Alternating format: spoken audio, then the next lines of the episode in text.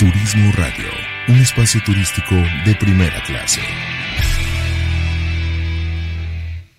Atesora momentos que permanecerán en el tiempo. Celebra la vida. Festeja sin pretextos.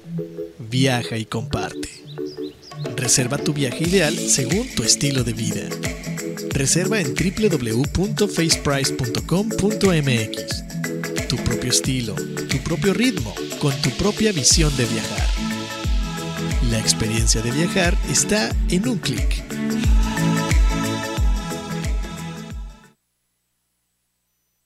Fundación Ahora es tiempo de ayudar promueve a través de la unión de la sociedad el desarrollo, el mejoramiento e integración social a través de diferentes programas. Conócelos en www.fundacionatd.org. Usamos siempre el hashtag Yo me uno, porque el cambio solo lo podemos hacer si nos unimos. Fundación Ahora es tiempo de ayudar. Un espacio elegido por el gran hacedor. Para compartir ideas pensamientos, poesía, diálogos. Pero sobre todo para ayudarte a descubrir tu verdadero yo. Despierta. La tribu de Barak. Bienvenido.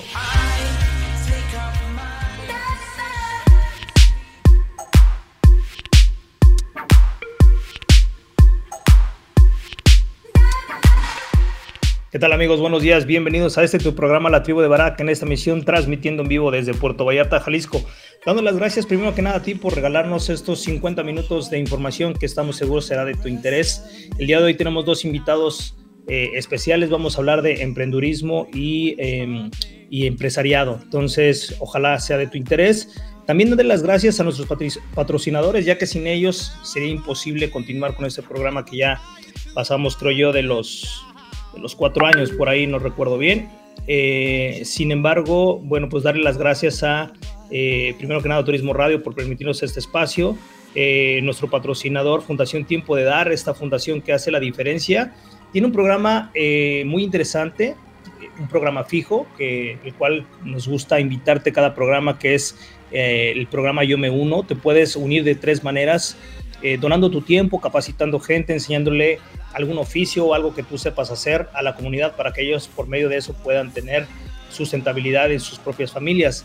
El segundo es donar algo que ya tú no ocupes, que esté en buen estado y que ellos puedan necesitar o bien puedan vender en su bazar para generar eh, ingresos. Y el último es precisamente donar donaciones en efectivo. Cuando se habla de una ONG, difícilmente el dinero alcanza. Así es que lo que dones siempre sumará. Eh, también tenemos a, nuestra, a nuestro segundo patrocinador, faceprice.com.mx, agencia en línea ubicada aquí en Bahía de Banderas y Puerto Vallarta, Jalisco. Eh, ellos tienen la peculiaridad de que tu, depende de tu viaje, es las recomendaciones tanto de actividades como de hotel que te pueden recomendar. Eh, chécate su página o también la información aquí en la página de turismoradio.com. Eh, y si vienes a Puerto Vallarta y Bahía de Banderas, puedes hacer tu reservación por medio de en línea con faceprice.com.mx. Eh, y por último, eh, cerveza My Pride, esta cerveza artesanal Pilsner, hecha en Guadalajara, Jalisco, distribuida aquí en Puerto Vallarta. My Pride, una cerveza que de, marca, de marca tendencia. Así es que checa también la información en mypride.com o bien aquí en, en la página de turismoradio.com. Bien, eh, vamos a hacer una pequeña pausa musical para, irnos directamente con nuestros invitados, ya los tenemos en línea. Eh, y agradecerles a ellos, por supuesto, lo más valioso de cualquier persona, pero en especial de la gente que se dedica a los negocios, pues es precisamente el tiempo. La inversión de tiempo es lo que hace la diferencia muchas veces en los negocios. Así es que no te vayas, regresamos, suelta la.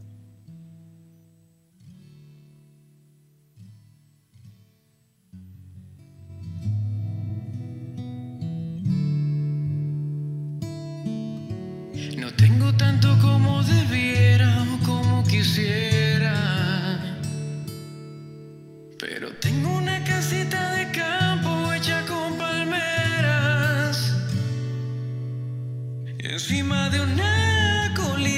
se cordilleran con mis sueños.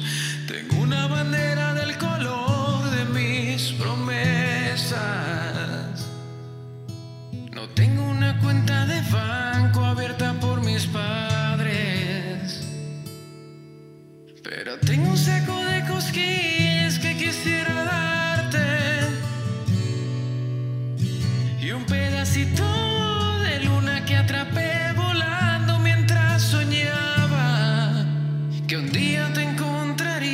Tabla.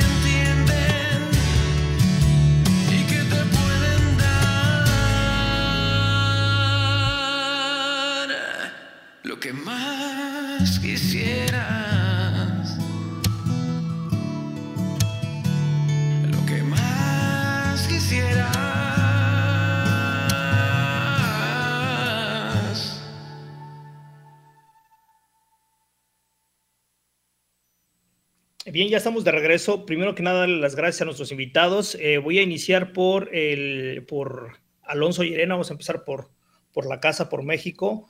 Eh, Alonso, bienvenido. Gracias por estar aquí con nosotros. Muchas gracias por la invitación y bueno, gracias por permitirnos estar contigo en, en esta importante eh, manera de poder llegar a, tus, a la gente que te sigue. Muchas gracias. Al contrario, Alonso, muchas gracias. Y también tenemos eh, desde República Dominicana Manuel Duarte, también un, gran amigo que hemos hecho negocio juntos. Hola Manuel. Hola César, hola Alonso, muchas gracias por la invitación y por permitirme estar en su espacio aquí. Y saludo a la radio audiencia. Gracias, Manuel. Bueno, vamos a, empezar. Alonso, me gustaría iniciar contigo, eh, que nos des una breve reseña de tu parte en los negocios. Eh, antes de Naturleón tenías otro negocio, ¿cómo fue que surge Naturleón? Este, ¿Cómo llegaste pues, a ser empresario?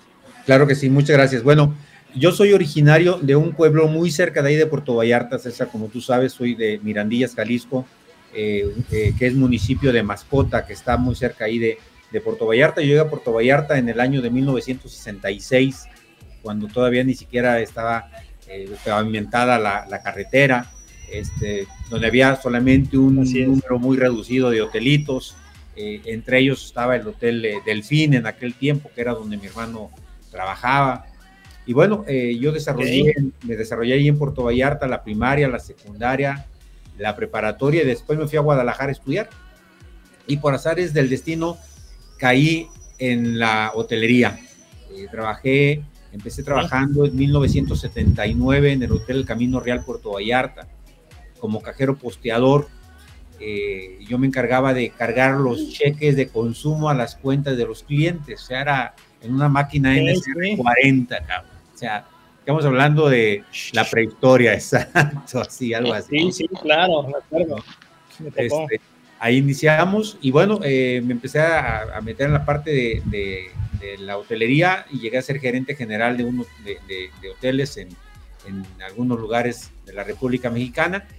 Eh, trabajé también para dos empresas muy importantes de renta de autos. Una fue Avis Car Rental, en donde estuve como eh, director del área de sureste. Me tocó manejar cuando empezaba a desarrollarse Cancún, Mérida, Chetumal y Cozumel. A mí me tocaba supervisar toda aquella área. Eh, la flota más grande de automóviles que teníamos en Avis en aquel tiempo era la que a mí me tocaba manejar. Y después estuve como director nacional de operaciones para Thrifty Car Rental, eh, basado en la ciudad de Guadalajara. Eh, Y ahí nace la necesidad de buscar hacer un negocio propio. Y empecé, o empezamos solamente dos personas, mi esposa y tu servidor, hace 23 años con Aturleón hasta llegar a tener la empresa que el día de hoy que hoy tenemos con más de casi 200 personas trabajando bajo, bajo nuestro resguardo. Muy interesante y cosas que no sabía, a pesar de los años que tenemos de, conocernos, cosas que no sabía en ese sentido de, de, tu, historia. Gracias a Alonso. Manuel, eh, también contigo tengo bastantes años. De hecho, yo te conocí cuando tenías una pequeña arrendadora, si mal no recuerdo. Así es como nos conocimos, ¿verdad? En, Santo Domingo. Cuéntanos cómo, qué estudiaste y em, cómo, cómo realmente te inclinaste. Tú eres un, empresario, alguien que le gusta emprender y, este, bueno, has tenido diferentes negocios. Cuéntanos un poquito. Sí, César, eh, realmente si me pongo a hacer la historia completa, va a faltar tiempo aquí para terminarla. Pero he hecho varias cosas en relación de negocio, emprendiendo negocio, porque realmente para mí es algo que lo traigo como que me nace natural. Eh, eh, como tú dices, cuando nos conocimos, porque yo tenía una pequeña compañía de renta de vehículos y bueno, y en esos viajes que tú hacías eh, por tu trabajo, entonces ahí comenzamos a conocernos. Pero eh, yo soy ingeniero industrial de profesión, eh, pero realmente eh, lo mío son los negocios. Este, tuve, tuve la suerte, tuve la suerte que por una ocasión, comenzando mi carrera, y digo la suerte, de que necesitaba buscar un trabajo conseguí un trabajo y solamente duré medio día en el trabajo. Entonces, eh, por, eso, digo que tuve la suerte porque no fue nada que hice mal, ni, nada relevante, sino simplemente eh, pasó, la compañía decidió que iba a mantener a quien estaba en el puesto eh, antes de que yo entrara. Pero era un puesto que no era tampoco una gran cosa. Entonces, ¿qué pasa? Eh, realmente yo me inicio en el mundo de los vehículos. Eh, mi, papá tenía un, taller de, vehículos, desabolladura, pintura, cosas así. Y ahí más o menos me inicio. Eh, como comienzo los negocios realmente, es porque, nada, yo viendo la necesidad para ir a la universidad, que necesitaba un carro. Mi papá tenía un carro literalmente arrumbado, que tenía cinco años sin moverse. Y me dijo, no, arregla el carro ahí y eso.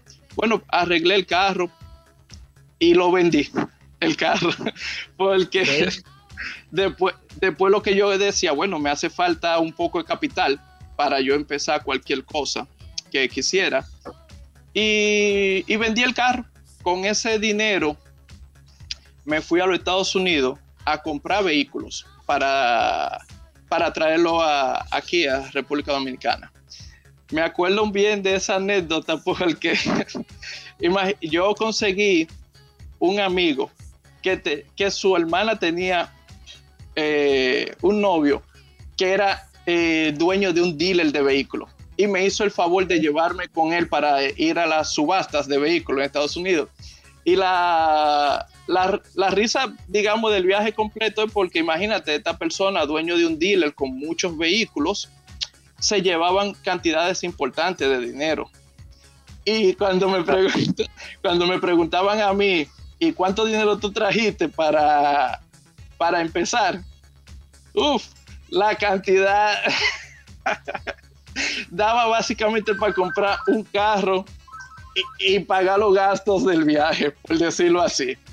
Ya. Lo cual, tú sabes, al principio todo fue muy, muy, un poquito más difícil porque obviamente uno tenía que administrar muy bien ese dinero que no podía gastarlo eh, en cualquier cosa que cualquier joven, porque te estoy hablando, yo tenía cuando eso, eh, sé yo, algunos 20 años, 20 y piquito de años tal vez tenía cuando eso que de hecho tampoco mi papá quería que yo tomara el rumbo de salir del país y esas, esas cosas con, con tan poca edad, por decirlo. Entonces, eh, nada, comencé, a administrar ese dinero lo mejor posible. Eh, como te digo, lo que me gusta de los negocios, comencé a vender los carros hasta que eso me fue generando dinero para ya en mi próximo viaje eh, comprar dos vehículos. Y ojo, y ojo con algo, te estoy hablando en ese tiempo, te estoy hablando del año 99 por ahí, que no existía de que un Google Map o un GPS o cosas así. Es decir, uno, yo, el segundo viaje mío, como el del dealer no había vendido todos sus vehículos, yo dije, mira, yo me voy solo, yo no voy a esperar por nadie, eh, porque me voy a comer el dinero esperando. Cogí, un, alquilé un carro, abrí un mapita y tenía una tarjetita de presentación de otro dealer y comencé por ahí, ya tú sabes, a la suerte, a ver dónde caía. Y bueno, y así más o menos fue, fui empezando, empezando, empezando, ya fueron viniendo más vehículos, más vehículos, ya luego de eso pude hacer el tema de, de lo del rent car, que ahí fue ya más o menos cuando me conociste.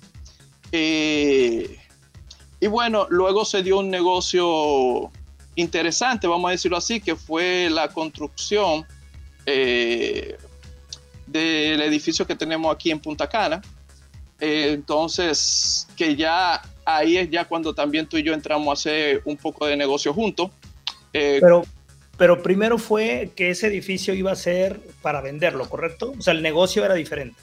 Sí, sí, sí, correcto. Es decir, no quiero abusar mucho del tiempo porque las historias son largas, voy a tratar, pero tú me dices como tú quieres. Sí, correcto. El edificio, eh, luego ya de tener el tema de las ventas de vehículos y la renta de vehículos, entonces eh, se da la oportunidad de hacer, eh, ¿cómo se llama? el edificio. El edificio era realmente para, para vender. Algo que sí quiero decir para las personas que no escuchan es decir, la, algo importante para llegar a la meta es nunca eh, abandonar. Porque si fue, es nada de esto es fácil. Si fue, el que no tiene como en su cabeza que va, a que, que va a cruzar un montón de obstáculos, mejor que ni entre, porque aquí se tuvieron que cruzar muchos obstáculos. Por ejemplo, eh, hubieron mucho más antes, pero por ejemplo en el tema del edificio, como era un lugar turístico, que ustedes conocen, eh, el edificio se hizo para vender. Eh, comenzamos por ahí por el año 2008, 2009 más o menos. ¿Y qué pasa? La, la idea era que uno va construyendo y va vendiendo y va recibiendo un capital fresco también de, de las ventas que uno va produciendo.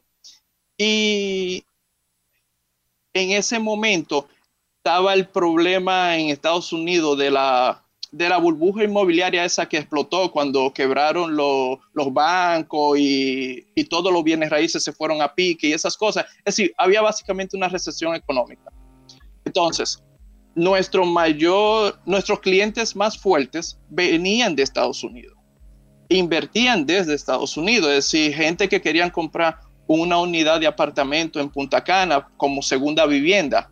Al pasar eso, todas las ventas se fueron al piso, al suelo. Es decir, no tuvimos, eh, no tuvimos ningún tipo de venta. Entonces, eh, seguimos el edificio con, con el dinero que, no, que podíamos conseguir. De hecho, eso fue la causa de que se acabara el negocio mío de los vehículos, tanto de la rentadera como de, la, de las ventas, porque para poderle hacer frente al tema de la construcción, yo vendí todos los vehículos que, tenía, pero como quiera eso no, no alcanzó. Eh, entonces, por ejemplo, eh, tuvimos en algún momento, por ejemplo, que ahí ya es cuando ya realmente cambiamos la metodología de venta hacia la renta, que ahí es que entonces realmente entro o incursiono en el negocio del turismo, es que el edificio ya estaba básicamente casi terminado eh, pero mm, no teníamos compradores para nada. Entonces, obviamente por el tema de recursos económicos, tuvimos que parar. Eh, entonces, todo el mundo sabe que tener un edificio sin producir y nada es un gasto, porque hay que darle cierto mantenimiento, tener un personal por lo menos, porque tú no lo puedes dejar ahí como que se quedó eso ahí y ya. Entonces, eh, nada,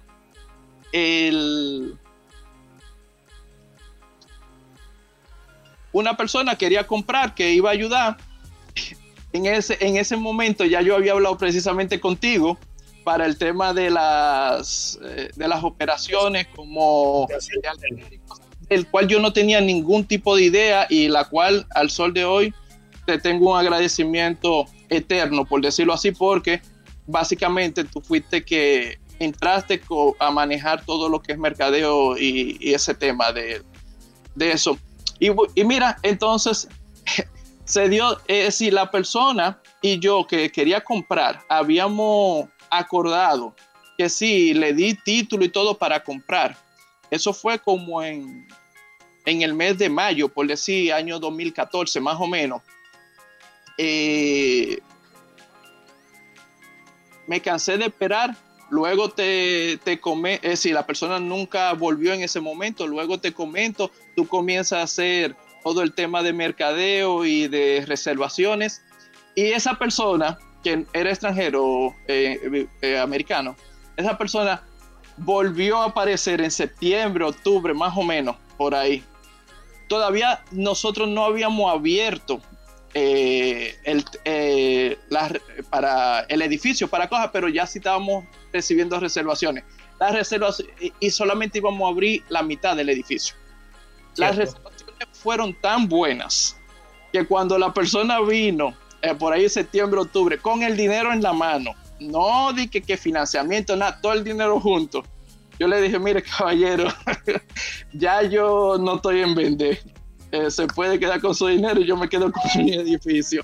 Y hasta el sol de hoy, ah, obviamente, solamente hemos parado por el tema de la pandemia en, algún momento, pero luego de eso no hay queja. Claro, Manuel, ahora, ahora mismo estás construyendo otra torre en Santo Domingo, ¿correcto? Sí, correcto, así es. Esa ya es para... Eh, bien, me gustaría hacer un me gustaría hacer un alto aquí porque eh, una de las primeras preguntas que yo quiero que yo quiero hacerles a ustedes es, voy a empezar con Alonso. Eh, ¿Cuál es la diferencia, Alonso, entre emprender y ser emprendedor desde tu punto de vista? Perdón, entre emprender y ser empresario desde tu punto de vista. Bueno, eh, gracias.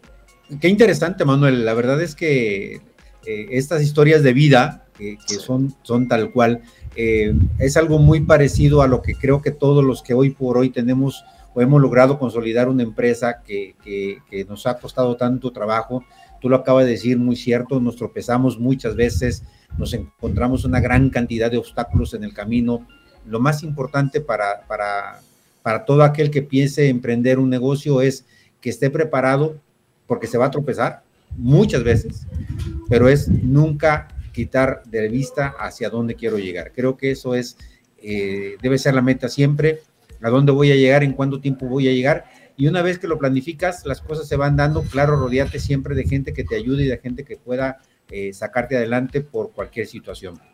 Así que de verdad, me da, mucho gusto conocer tu, tu, historia, Manuel, y qué padre. Muchas gracias. Qué padre que, que, César por ahí haya contribuido con su granito de arena contigo, como lo ha contribuido conmigo y con muchísima gente más que en sus momentos nos hemos echado la mano para hacer negocios juntos. De verdad, qué gusto. Muchas gracias. Gracias, Manuel. Y bueno, respondiendo a tu pregunta, eh, la diferencia entre emprender y ser empresario. Eh, los empresarios y los emprendedores pareciera que somos, que es lo mismo, porque en ambos casos tenemos que recorrer caminos muy similares, ahorita lo estábamos platicando, tu historia con mi historia va muy de la mano, ahorita yo me pongo a remontarme hace 23 años, 24 años que empezamos la empresa y es algo muy, muy similar. Y los objetivos siempre son al final los mismos, ser una empresa rentable. Creo que por ahí es por donde vamos siempre. Sin embargo, de acuerdo a la Real Académica, a la Academia Española, dice que el empresario es el titular o directivo de una industria, negocio o empresa y el emprendedor es el que emprende con resolución acciones a empresas innovadoras. Lo que tú hiciste, Manuel, efectivamente fue algo muy innovador porque de tener un edificio, un elefante blanco de nada, lo conviertes, eh, por lo que estuve escuchando ahorita, en, un eh, hotel o, unos departamentos de, entrada y salida, lo cual, pues obviamente esto genera negocio y esto va generando eh, trabajo para mucha gente y al final eh, tener la posibilidad del día de hoy de poder tener una, un, un edificio más, ¿no? En nuestro caso, nosotros cuando empezamos, empezamos igual, dos personitas, mi mujer y yo, en un escritorio, en una oficinita, y de ahí a salir a buscar el negocio en la calle con las agencias de viajes y a buscar y a tocar puertas con las agencias y con los hoteles para que nos dieran contratos para poder nosotros empezar a desarrollar nuestro negocio. Y bueno, eh, creo que cuando tenemos esta visión precisamente de, qué es lo que queremos, al final tiene que tener un resultado eh, como el que tenemos en ambos casos, estoy seguro. Ok, gracias Alonso. Eh, Manuel, desde tu punto de vista, eh, ¿qué, es un, ¿qué sería un emprendedor y qué sería un empresario? Bueno, desde mi punto de vista, como bien lo decía Alonso, van de la mano. Van lo, para mí, el, para ponerle un chin fácil luego te explico lo que quiero decir. Para mí, el emprendedor viene siendo el producto bruto y el empresario el producto terminado. Me explico. Por ejemplo, cuando tú comienzas a emprender, como fue en el caso mío, básicamente tú estás comenzando algo nuevo que tal vez tú no sabes cómo, cómo va a salir. Solamente tiene el deseo y el sueño de que, de que eso va a ser algo bueno. Eh, entonces, por eso digo el producto bruto. Ya, tú llegas a ser empresario después que ya caminaste ese largo camino con ese proyecto que tú tenías o ese sueño. Y lo que hace es, te convierte en empresario porque ya lo que tienes que darle es continuidad o mantenimiento a, eso que ya tú empezaste hace un tiempo. Entonces ya ahí te convierte en el producto para mí terminado. Porque, por ejemplo, igual tal vez que Alonso, cuando por mencionar el tema del edificio aquí en Punta Cana, éramos tres gente solamente. Es decir, incluyendo que yo era el que recibía a las personas eh, en la recesión. Yo era el que le llevaba la maleta a la gente. Es decir, yo era todo para cosas. Y, y ya luego, yo soy la cabeza de ese proyecto tengo gente trabajando detrás de mí, lo cuales me aportan y me ayudan a que sigamos creciendo. Entonces, ya yo solamente vengo siendo como velando de que todo funcione bien y siga, y siga mejorando para que ya eso siga caminando solo. Vamos a decir, de que no sea anteriormente tal vez yo tenía que pasarme tres meses de corrido allí. Ya yo básicamente lo manejo desde cualquier parte que yo esté, con la computadora, celular y esas cosas, ¿me entiendes? Entonces ahora puedo incluso emprender cosas nuevas que, ven, que vengo empezando, que es tal cual como el edificio de, de Santo Domingo, eh, el cual ya es para venta y son conceptos un poquito eh, diferentes de cómo se está haciendo. Ok, yo, yo entiendo que, un emprendedor necesita muchos sueños, necesita mucho corazón, tener una idea clara. Eh, sin embargo, em, en mi experiencia trabajando con emprendedurismo, eh, yo mismo como emprendedor también, eh, cuando uno se convierte o se tiene que convertir en empresario, las habilidades creo yo que deben cambiar. Porque, como tú decías, Manuel, a lo mejor como emprendedor pues haces muchas cosas, pero llega el momento en que ya no puedes has crecido tanto que ya no puedes. Necesitas empezar con habilidades de saber delegar, de gestionar, de administrar, de tener visión de futuro. Es decir, las habilidades tienen que cambiar. Desde tu, desde mi punto de vista, claro.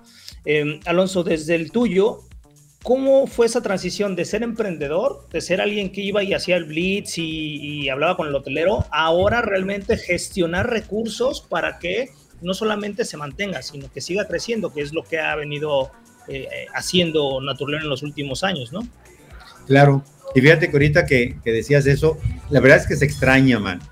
Se extraña eh, eh, salir a la calle, regresar con, los reportes, meterte a hacer, ir al banco, porque no, digo, como así como dice Manuel, ¿no? Este, él, él recibía a la gente, pues nosotros aquí también hacíamos lo mismo, o sea, íbamos a las agencias, recibíamos los, los pagos, veníamos al banco, depositábamos, llegábamos a la oficina, hacíamos las, transferencias o los depósitos a los hoteles para poder cubrir las reservaciones, hacíamos las reservaciones con los hoteles, en fin, toda esa parte que efectivamente conforme vas creciendo y te vas convirtiendo en la cabeza de esa empresa y va creciendo esa empresa de esa manera, tienes que cambiar completamente tu estrategia y ya no te vuelves, ya no es personal de primera línea, pero si eres el responsable de que todo el personal que está en primera, segunda y tercera línea lleven a cabo cada uno de los trabajos que tienen que llevar. Y creo que la mejor manera de hacerlo es cuando lo has hecho, cuando nadie, cuando no es, yo creo que debería de ser, sino cuando tú ya lo hiciste, dices, sabes que es así como se debe de hacer, ¿no? Entonces, ¿qué vendemos? Pues vendemos servicio, es intangible, no, no, no puedes tú decir, me vas a calificar porque el producto que te vendí es muy bonito o porque el producto que te vendí es muy, es, es muy durable. No, vendemos experiencias y vendemos servicio y es aún creo que mucho más difícil todavía poder tener clientes satisfechos cuando vendes servicio que es completamente intangible. Eh, ¿Cómo cambié? Híjole, mano, me costó mucho trabajo, la verdad. Eh, sin embargo, hoy por hoy, obviamente tengo personal en cada una de las líneas que son las encargadas de llevar a cabo las acciones que en las reuniones que tenemos entre todos para determinar qué producto vamos a sacar o cómo lo vamos a sacar eh, y que vaya fluyendo. En la empresa, cuando inició, inició solamente vendiendo paquetes vacacionales a las playas, era todo lo que venía. Tú te debes de acordar, César, de hace esa cantidad de años, ¿no? Hoy por hoy, la empresa tiene Natur Charter, que es servicio de autobús y hotel incluido, tiene Mi Boda en la Playa, que es un evento que llevamos a cabo para realizar bodas en playa, tiene Naturfly, que son hotel, avión y transporte en, destinos turísticos, tiene otro departamento que se llama eh, Descubre México, que son toda la parte de eh, los, pueblos, los pueblos mágicos o Barrancas del Cobre o Chiapas, eh, destinos culturales, eh, tiene un departamento de internacional también para toda la parte que, tenemos que sacar hacia Estados Unidos, eh, Sudamérica y Europa. En fin, le, hemos ido eh, metiendo mucho más productos a la misma empresa sin, sin dejar de ser la misma empresa y sin diversificar en otra empresa diferente, sino dentro de la misma hacerla mucho más robusta. Entonces, eso te hace cambiar y eso te hace empezar a ver lo que tú decías, ¿no? Ya tienes que decir, ok, ahora la parte financiera, ¿cómo la voy a llevar? Ahora la parte administrativa, ¿cómo la voy a llevar? La parte de ventas, ¿cómo la voy a llevar? Pero todo eso es un conjunto de, cosas que vale muchísimo la pena y cuando ya estás ahí, empiezas a ver, decir, híjole, ahora entiendo por qué mi jefe, cuando en aquel tiempo era mi jefe, me decía, por ahí no vayas, ¿no? Ese no es el camino, hay que, hay que ir por el otro lado y no lo entendíamos hasta cuando te toca hacer la parte que es la cabeza de, todo lo que se está desarrollando. Gracias, Alonso. Manuel, eh, obviamente en, tu caso, el, hotel al ser un hotel boutique, un hotel pequeño, bueno, pues no tuviste tantos empleados. Eh, sin embargo, ahora con la construcción de, la torre en Santo Domingo, eh, te enfrentas a, unos retos diferentes, ¿no? Ahora mismo estamos, estamos pasando por una, una, ruptura en la cadena de suministros. la guerra con Ucrania y Rusia ha encarecido todos los productos, incluyendo obviamente el energético y incluyendo la parte de la construcción. Eh, el hierro, el cemento, toda la parte eh, esa de construcción.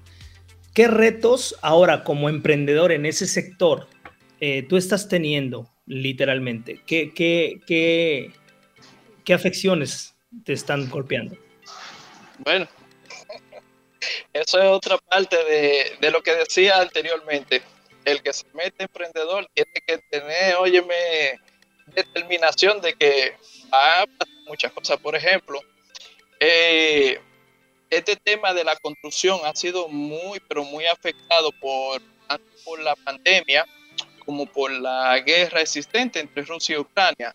Eh, digo la pandemia porque es causa de la, de la, inflación que tenemos hoy en día cuando eh, y entonces agrégale que para controlar esa inflación, ahora mismo básicamente hay que hacer casi una depresión eh, con los, las mismas tasas de interés que tienen que subir. Eh, los materiales han subido. Suf, no te puedo ni explicar. Es decir, es un reto bien, bien fuerte, eh, porque también cuando se habla de construcción se habla de mucho dinero entonces, ya también cuando tú tienes eh, el producto, en este caso los apartamentos, edificios, en su mayoría vendido, la única opción que, que tienes es volver a sentarte en la mesa de negociación eh, con los clientes que adquirieron ese producto, eh, explicándole todo esto y claro está, todo el mundo sabe que no es algo exclusivo ni de un país ni de una persona o compañía tal que está haciendo. Es decir, todo el mundo lo sabe y lo entiende. Pero es un reto también para todo el mundo cuando tiene un presupuesto. Entonces, es una parte un poco incómoda. Eh, nada, aquí uno lo que trata, por ejemplo, de eficientizar lo más que uno pueda el tema de, los costos materiales y esas cosas, la misma mano de obra, para tratar de, para tratar, ¿sabe? De, de que no le pegue tanto a uno, aunque va a pegar.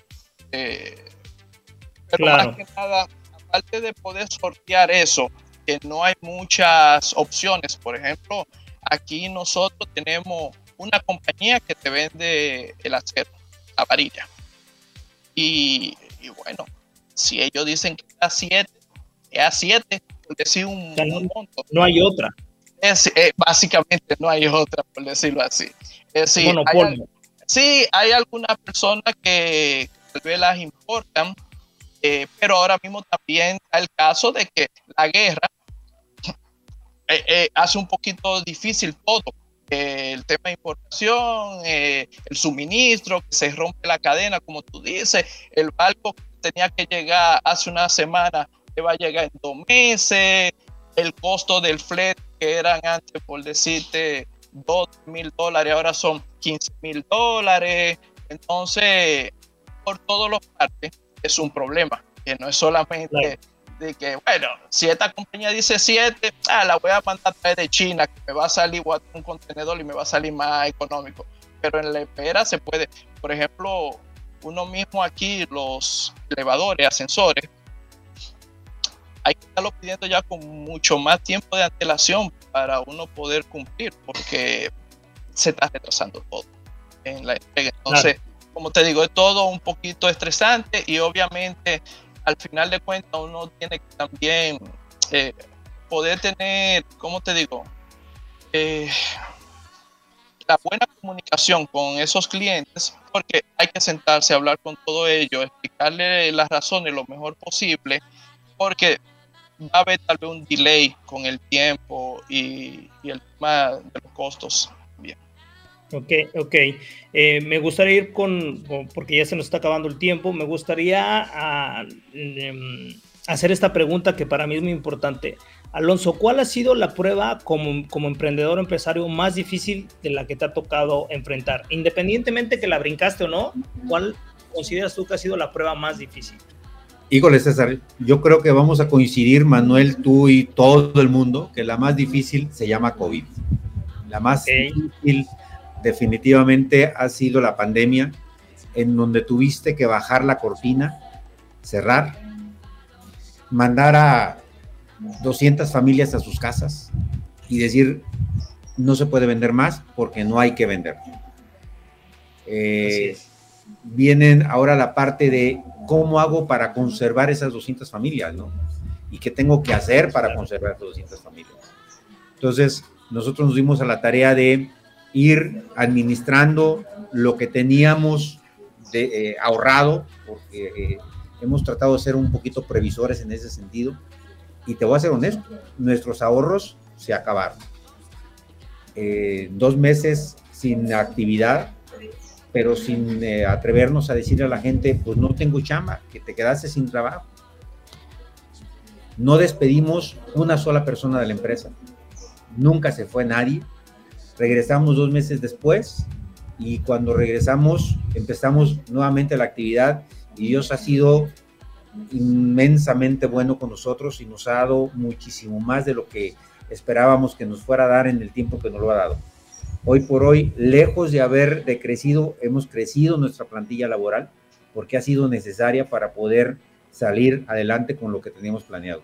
Entonces, definitivamente, lo más difícil que, que, que hemos pasado se llama pandemia. Ok, gracias Alonso. Manuel, para ti, ¿cuál es la prueba más difícil que te ha tocado eh, enfrentarte? Mira, al pasar de todo el tiempo que tengo desde que me inicié en los negocios, he tenido varias pruebas difíciles. Eh, una breve reseña incluyendo una por allá, principio del año 2000, eh, que aquí la devaluación del peso fue bien fuerte eh, Cierto. Incluso varias quiebras de bancos aquí. Eh, es decir, fue una situación un poquito eh, difícil, pero estaría de acuerdo con Alonso de que la más grande se llama COVID, porque incluso nadie, nadie estaba contando con que, es decir, ah, vaya una pandemia. Tal vez esto de pandemia es algo que le va a pasar a una gente una sola vez en su tiempo de vida.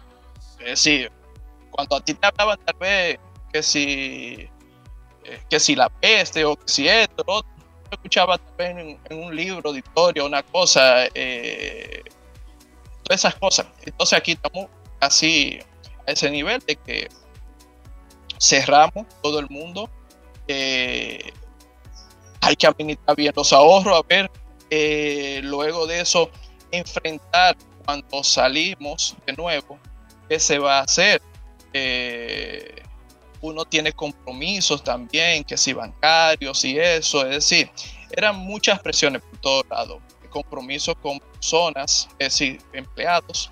Entonces, eh, la suerte que por el momento estamos, estamos navegando en ella, todavía estamos con esta eh, con la resaca, vamos a decir, que viene siendo la, el tema de la inflación y todas esas cosas que han venido con ella. Pero yo entiendo que, que ahí saldremos de ella, es decir, en ese sentido. Bueno, y para cerrar con esa última pregunta, es, eh, ¿es inminente una, una, una crisis, una recesión en Estados Unidos? Ambos países, tanto México como República Dominicana, dependemos fuertemente de, negocios que tenemos con, Estados Unidos. Eh, hay empresas muy grandes aquí en México que dependen de Estados Unidos. El turismo en ciertos sectores depende mucho de Estados, de Estados Unidos. Y bueno, la cosa eh, parece ser que es inminente esta, esta crisis, esta recesión. Estamos hablando de, estamos entrando en ella y estamos a meses de que se ponga aguda. Eh, ¿Qué reflexión, Alonso, tú, tú harías si es que, si es que lo, lo has pensado? Que, que, ¿Cómo puede afectar este, esta recesión que, si bien es cierto, está encabezada por Estados Unidos, en México estamos, pues estamos igual. El, el, el, em, el, Banco, el Banco de México anunció también un alza en, en, en, los puntos base de...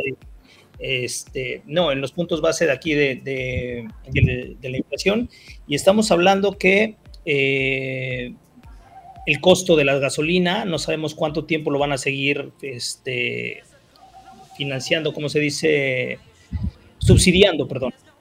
Y de no subsidiarlo, estaríamos hablando que ahora mismo el litro lo pagamos a 22, terminaríamos pagándolo en 34 pesos el litro. Entonces eso implicaría un incremento en todo. Es decir, estamos al borde de muchos, de, muchos panoramas no muy halagüeños. ¿Qué reflexión tú harías con relación a la gente que, que tiene un negocio, que está emprendiendo un negocio ¿Cómo, cómo tú como empresario vislumbras esa, posible eh, crisis? Bueno, eh, yo creo que primero que nada, César, es eh, plantearte muy bien dónde invertir y qué invertir. plantearte muy bien cómo cuidar tus gastos, cómo, cómo buscar seguir manteniéndote y estando activo en tu negocio. Afortunadamente, y esto no sé si ocurra en, donde reside Manuel, pero bueno, el mexicano, pase lo que pase, sigue viajando, pase lo que pase, sigue saliendo, pase lo que pase, sigue tratando de darle a su familia lo que, lo que él, lo que, lo que necesita. Entonces creo que eh, seguiremos creyendo en, el mexicano para que siga dándonos el negocio que nos ha dado afortunadamente hasta este momento, Pero eh, sí tienes que empezar a cuidar mucho y empezar a blindarte a tu alrededor para eh, que sea lo menos afectado posible. Si tienes créditos bancarios, trata de llegar a una buena negociación, porque las tasas de interés de los bancos vienen de manera muy, muy, muy fuertes. Y eso te puede acabar en tres meses. Eh, no importando la empresa que seas. Eh, si tienes planeado hacer una remodelación, híjole, planteátela muy bien si la remodelación que vas a hacer vale la pena ahorita o esperarte mejor a que medio el barco se nivele, ¿no? Yo recuerdo en 1995, tú lo debes de recordar, César, la situación por la que pasamos. Eh, creo que se avecina algo muy similar a 1995. Eh, los bancos hoy por hoy están dando todas las facilidades del mundo para que puedas endeudarte, aunque no tengas capacidad para poder salir de tu endeudamiento. ¿no? Entonces, creo que tendremos que tener mucho cuidado para que tu empresa siga saliendo a flote y pueda seguir manteniendo la planta laboral, que esa es la parte más importante. No te deshagas de la gente. Siempre cuando decimos ahorro, pensamos en vamos a liquidar gente. Creo que es lo peor que puedes hacer. Hay muchas formas de ahorrar, hay muchas formas de, de subsanar eso, pero creo que la menos adecuada es quitando a la gente que te ayuda para que tu negocio pueda seguir a flote. Muchas gracias, Alonso. Manuel, como, como cierre también, eh, pues es inminente que, que, pasa esta situación de la crisis. ¿Cómo, cómo tú, eh, con esa reflexión, cómo tú ves el poder hacerle frente a lo que se viene? Eh, Alonso ha dicho muchas cosas que son ciertas y de las mismas que, que todo el que en negocio o en no negocio eh, debería de reflexionar, que son, por ejemplo, el tema de los endeudamientos. Ah, si entiende que no es necesario, por lo mismo que dice Alonso, y es mejor esperarse, mejor hacerlo así, porque eso de las tasas de interés se van a subir. Eh, por ejemplo, para negocios como el mío, por decir, el de la construcción, básicamente tener un financiamiento es algo que es eh, que tú no lo puedes de que obviar, que no, no, no. Pero es simplemente entonces administrar lo mejor posible eso para no simplemente tener un dinero ahí por tenerlo, y pagando altas tasas de intereses y esas cosas. Entonces, eh, la gente tiene que hacer simplemente aguantarse en el tema que se pueda aguantar. Cuando digo el tema que se pueda aguantar es si te, si te un lujo, por decir una cosa así, y, y bueno, ya ojalá no pase nada, es lo que todo el mundo espera o cosas, pero tú sabes, las indicaciones dan que, que para poder bajar la inflación hay que bajarle un poquito a lo, al consumo, al gasto. Y entonces lo que, que servicios eh, dependemos de eso, por ejemplo, en el caso del turismo y esas cosas. Muy bien, pues yo les agradezco muchísimo los dos, Alonso, a, a ti, Manuel, el que me hayan regalado esta hora. Sé que el tiempo definitivamente vale en todo sentido y, yo les agradezco mucho su tiempo, se nos terminó. Eh, dándole las gracias a los, a los patrocinadores, también a la gente que nos escucha. Les mando un abrazo, ojalá que acepten una invitación posterior para hablar de otro tema y, este, y pues quedan las puertas abiertas de Turismo Radio y por supuesto de la tribu de Barat. Muchísimas gracias y este Alonso, para despedirte, por favor. Cómo no, muchas gracias, gracias César, gracias Manuel, gracias a toda la gente que estuvo conectada y escuchando esta transmisión. Y bueno, recuerden, si quieren emprender, vale mucho la pena, solamente no se salgan del objetivo, es ir siempre sobre, sobre él. Muchas gracias. Muchas gracias, Alonso. Gracias, Alonso. Manuel. Bueno, muchas gracias, Alonso. Eh, un placer haberte conocido. César, bueno, un gran amigo. Y a todo el que nos está escuchando. Eh, como dice Alonso, si quieres emprender, vale la pena. hay, hay personas que tienen miedo a emprender porque están acostumbrados a recibir un sueldo, no sé, quincenal, semanal, mensual, y están seguros y cómodos. Entonces tienen miedo a, a perder eso en el caso mío o de lo que emprendemos, tenemos miedo a tener que depender de un sueldo. Es decir, que, es decir, porque realmente tú, tú si uno quiere siempre algo más, entonces ese es el miedo de tener que depender después de un sueldo. Así es, pues muchísimas gracias. Eh, nos vamos, los vamos a dejar con, con esta última rola de Facundo Cabral para seguir reflexionando. Un abrazo grande, que Dios los bendiga. Suelta la tabo y nos vemos pronto. El diablo fue al mar a escribir la historia del mundo, pero no había agua. Dios la había bebido. Juan Comodoro, buscando agua, encontró petróleo, pero se murió de sed.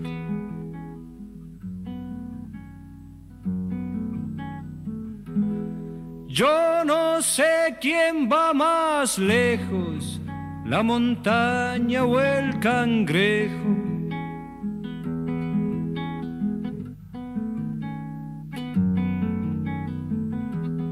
Pobrecito mi patrón, piensa que el pobre soy yo. La la la la la la la la la la la la la ¿Quién sabe si el apoyarse es mejor que el deslizarse?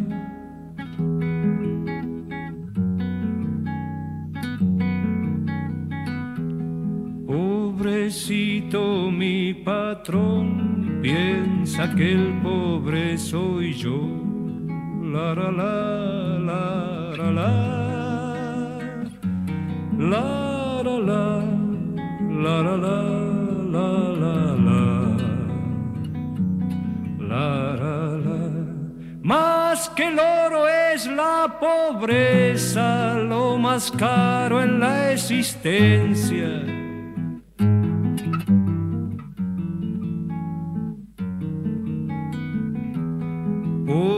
Pobrecito mi patrón, piensa que el pobre soy yo. La la la la la la la la la la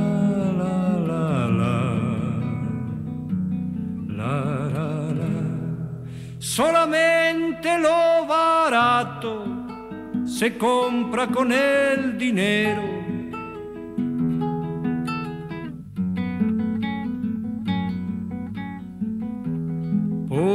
Pobrecito mi patrón, piensa que el pobre soy yo. La la la la. La la la la la la la. La la. Lo importante no es el precio, sino el valor de las cosas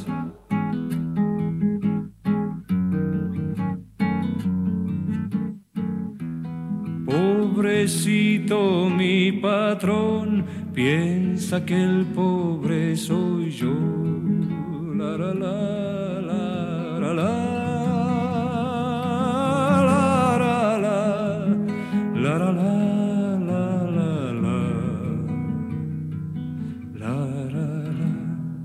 Dominar es su manera y así nadie se libera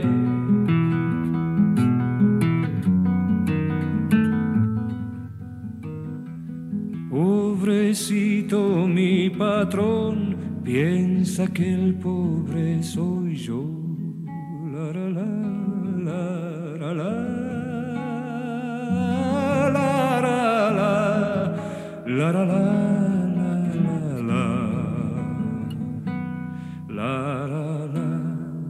¿Qué me importa ganar diez si se contara hasta seis?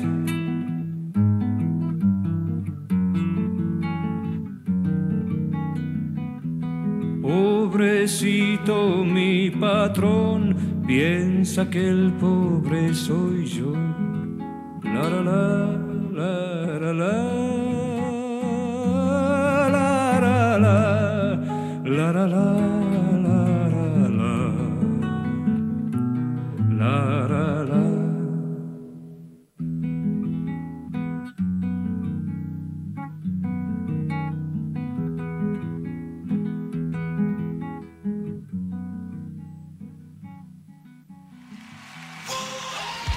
un espacio elegido por el gran hacedor.